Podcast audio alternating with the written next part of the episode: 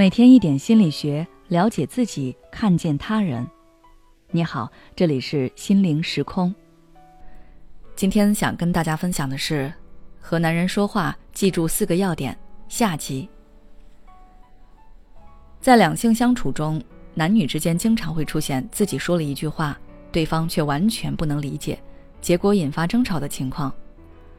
在上期节目中，我们说过。男女天生在思维认知上存在差异，所以你想找一个能完全懂你，你不需要费劲解释，对方就知道你在想什么的人，很大程度上是会期望落空的。不过也不是完全不可能，你可以通过学习一些技巧，比如调整自己的表达方式，慢慢调教对方，从而顺利达到自己的目的。有些女生可能会委屈不满。为什么不是让对方改变，反而要我改变说话方式来讨好对方呢？你可以想一下，把希望都放在对方身上，那你是不是就会时刻关注对方的言行？这就会导致一个问题，你的情绪会被对方牵引，对方可能轻易的就让你失望、难过、生气，情绪变得失控。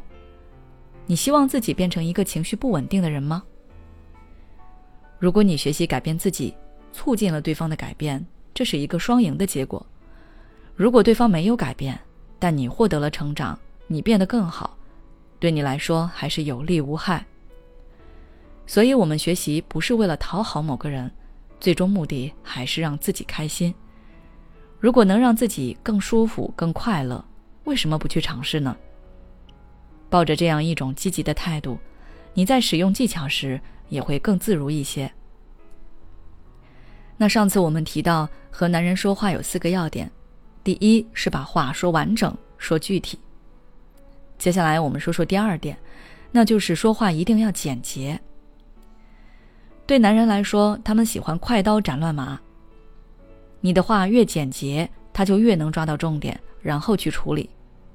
你总是长篇大论，对方抓不到重点，只会感到头疼心烦。所以，你在说一句话时，尽量就传达一个信息。举个例子，对方在玩手机，你想让他陪你说说话，错误的示范就是：你一直玩手机累不累啊？别玩了吧，手机有那么好玩吗？我跟你说，我今天看到一个好玩的东西。对方大概率会敷衍应对你，他没有心思去猜你的真正意图，反而觉得你是在故意打扰他。你应该直接跟他说。我希望你能放下手机陪我聊会儿天儿。对方就会知道你现在需要被关注，才能配合你。第三，说话时保持平等沟通的姿态，让对方感受到你的情绪。相对女性来说，男人对情绪的敏感度比较低，有时候你生气了，对方根本就不知道，最后就变成你独自生闷气了。比如。你对对方吃完饭就去看电视的行为很不满，就说：“去把碗洗一下。”其实你很辛苦、很委屈，希望对方能够体谅你，但这种高高在上的语气只会激发对方的不满，他就根本不会去反思自己的行为，也就无法察觉你的辛苦和委屈。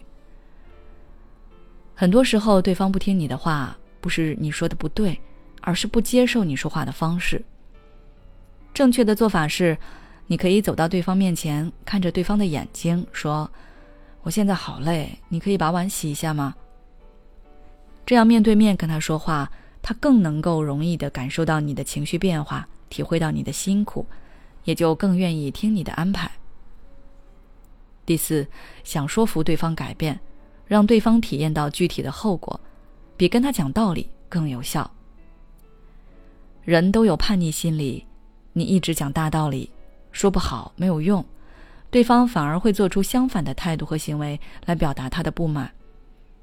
如果你觉得对方某个习惯不好，那你可以适当的让他体验到他的习惯带来的具体后果，这样他就知道要改变了。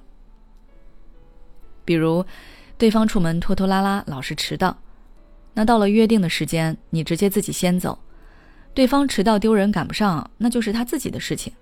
下次他才会知道提前安排好时间。好了，今天的内容就到这里了。希望以上的技巧能对你们有所帮助。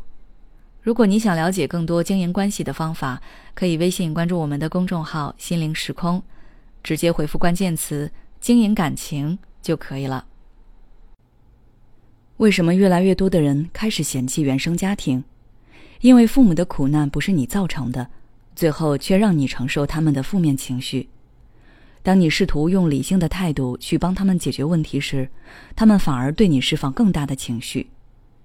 治愈原生家庭的创伤，从了解自己开始。